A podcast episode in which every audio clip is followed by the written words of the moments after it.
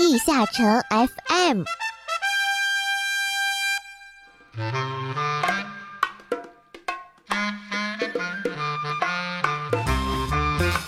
地下城 FM 第六十三期，双十二快来了，抓紧时间养出漂亮女儿！嗨，各位冒险家们，你们好，欢迎来到地下城 FM 第六十三期，我是主播梦梦梦慈溪。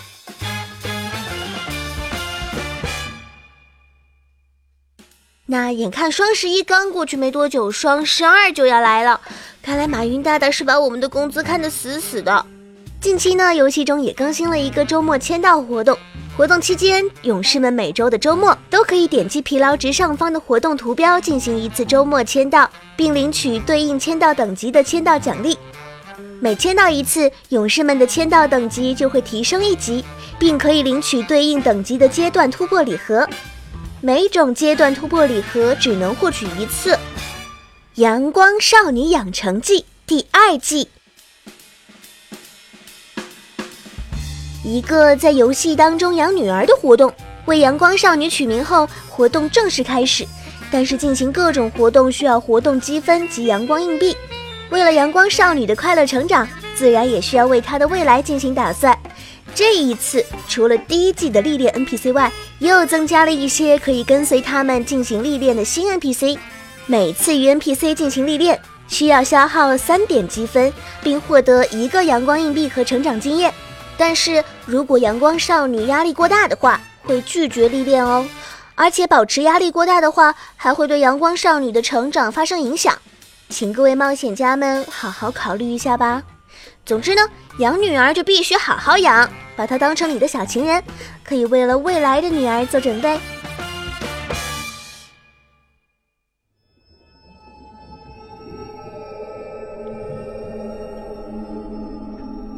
领主的起源，领主的故事，随着节奏不断接涌而来的，所有有关领主诞生的秘辛。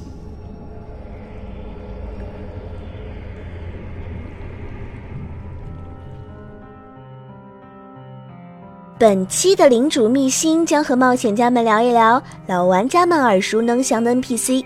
首先介绍的是林纳斯。他是艾尔文防线的铁匠，曾经一度还是一个颇为知名的剑士，甚至参与过悲鸣洞穴事件。但是自从亲手杀死被鬼神吞噬的鬼剑士好友之后，心中感到无比愧疚，遂开始弃剑打铁。就这样，在艾尔文防线隐姓埋名，以给新手冒险家修理武器为生。后来呢，有幸在毁灭季后生还，并听到了关于逆流瀑布的传闻。便决定前往天为巨兽。目前，李纳斯则在那里通过向前往逆流瀑布的冒险家委托得到的特殊矿石或材料，制作更加强大的武器。他希望这些冒险家们能够利用这些武器，成为更加强大的武者。林纳斯平易近人，热情好客，且嗜酒如命。他经常与班图族铁匠雷诺共饮马奶酒，从而和他成为了十分要好的酒桌朋友。他为数不多的朋友中，还包括阿甘佐，他们不但是战友，还是能坦怀相待的好朋友。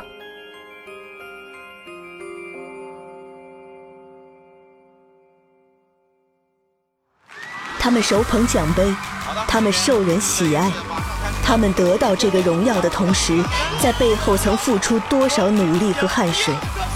阿拉德人物志，随你走进。地下城中真正的勇士。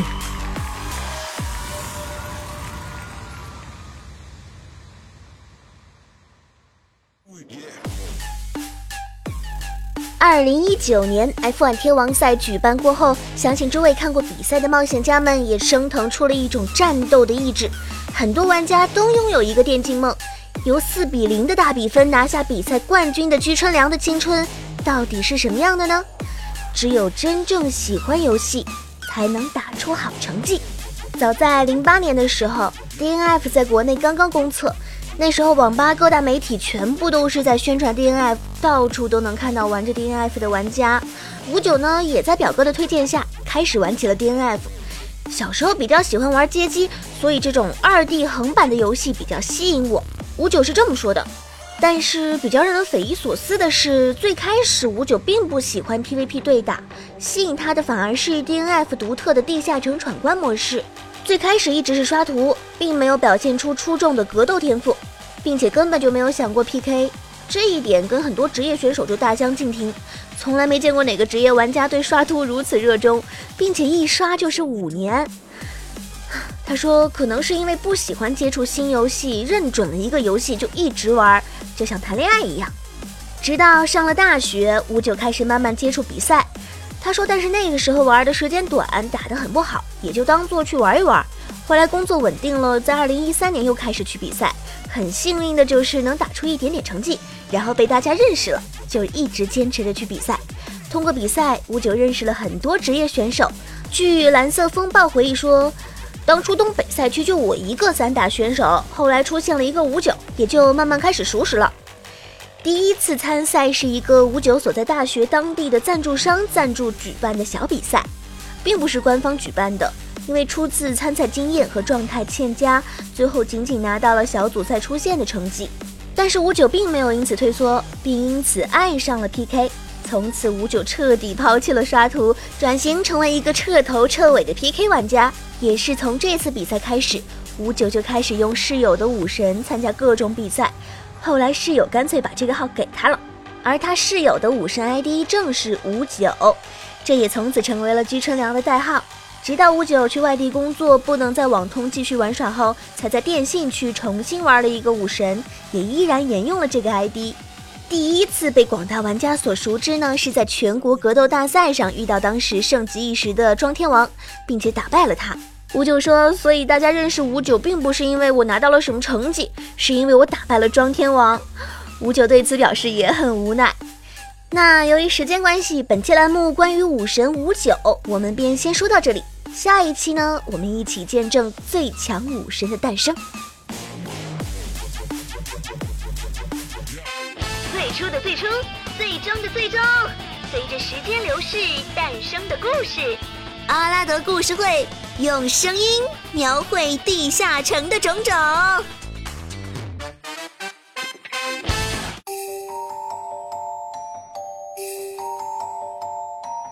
阿拉德利九百二十八年，暗精灵王国内发生恶性杀人事件，据调查是巴拉克的灵魂所为。其中受害者皆是包括了四名元老在内的各界重要人士。后发现此事件是贝雷里安所为，于是暗精灵内部开展了大规模的围捕行动，最终以付出巨大牺牲为代价，成功逮捕了贝雷里安。但深陷死灵术力量的贝雷里安却因反噬而惨死。随后，暗精灵王国颁下死灵术禁令。此后两年，暗精灵王国内重新推选了一批元老进入元老院顶替被杀害者。此时，夏普伦上台，并且成为元老院的首脑。以夏普伦为首的元老院，因人类天生不会使用魔法而有着强烈的优越感。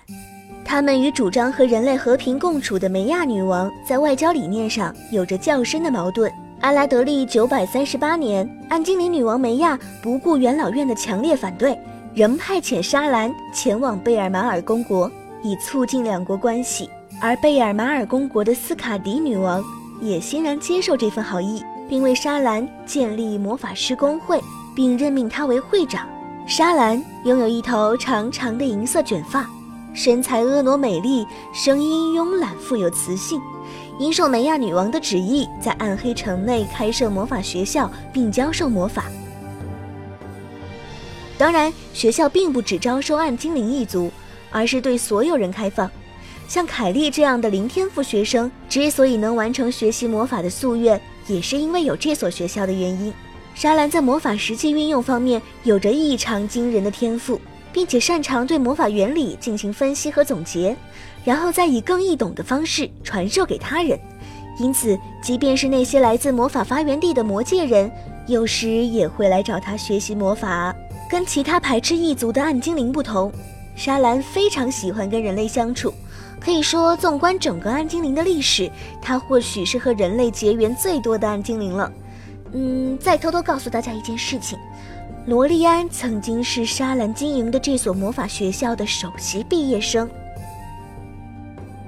好，本期节目到这里就结束啦，感谢各位的收听，那让我们期待着下一次的见面吧，拜拜。